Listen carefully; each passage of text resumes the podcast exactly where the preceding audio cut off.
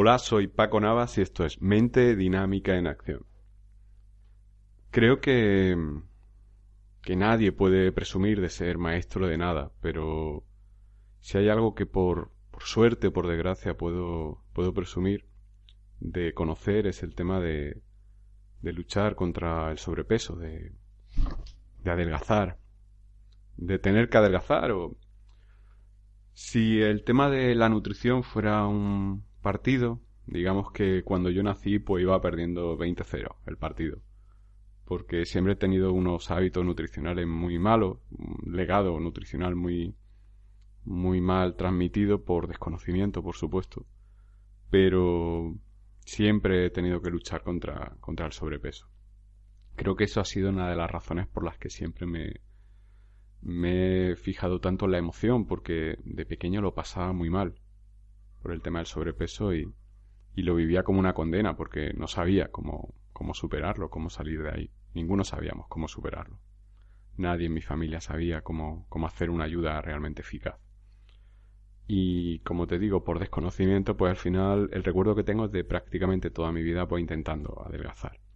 Intentando luchar contra algo que en esencia era luchar contra mí. Entonces, al final era como una forma sutil de odiarte y cuando te costaba adelgazar premiarte y a la vez castigarte eh, comiendo cosas que no debías, ¿no? Entonces, yo, yo siempre digo que una de las peores mm, adicciones es a la comida, porque si eres adicto a las drogas, al tabaco, al alcohol, no tienes que tomar drogas, tabaco, alcohol para vivir, desde un punto de vista sano.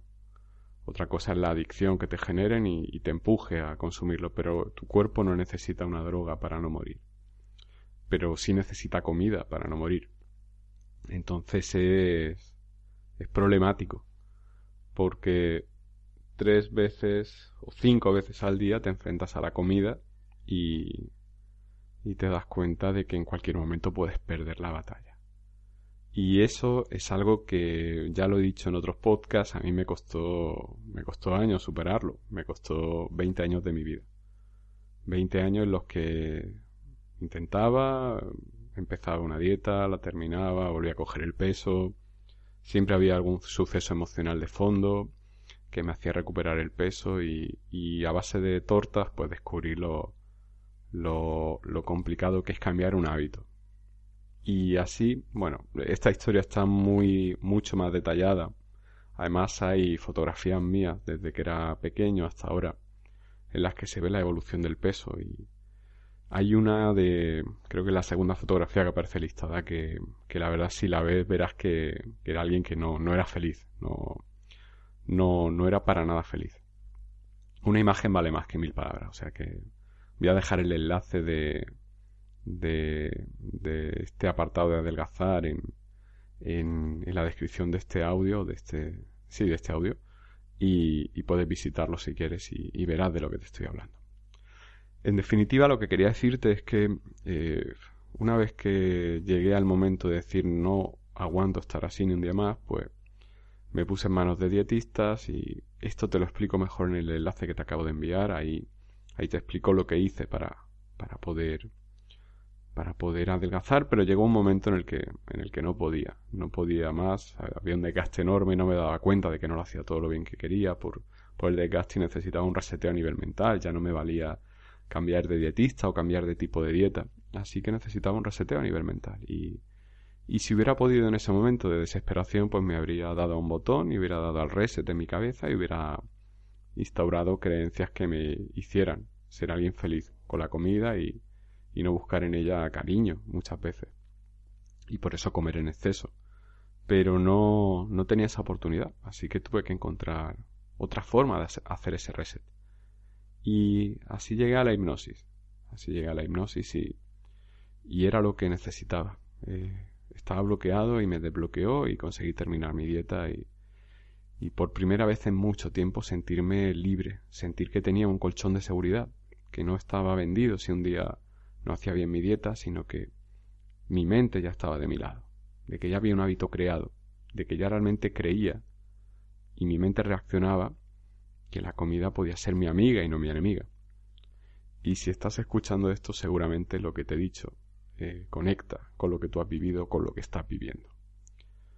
Eh, ¿Por qué te cuento todo esto? En el anterior podcast te hablaba de, del negocio eh, que supone para dietistas y nutricionistas que no acabes tus dietas bien, porque al final vuelves a, al punto de partida y eres un cliente que dura mucho más tiempo con él o con ella.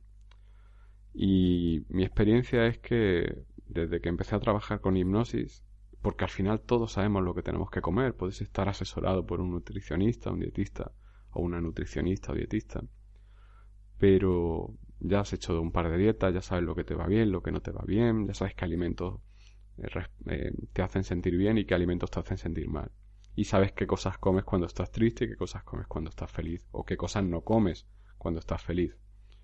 Al final tú te conoces. Lo único que no sabes es cómo aplicar esa teoría en la práctica y poder ser consecuente con lo que piensas.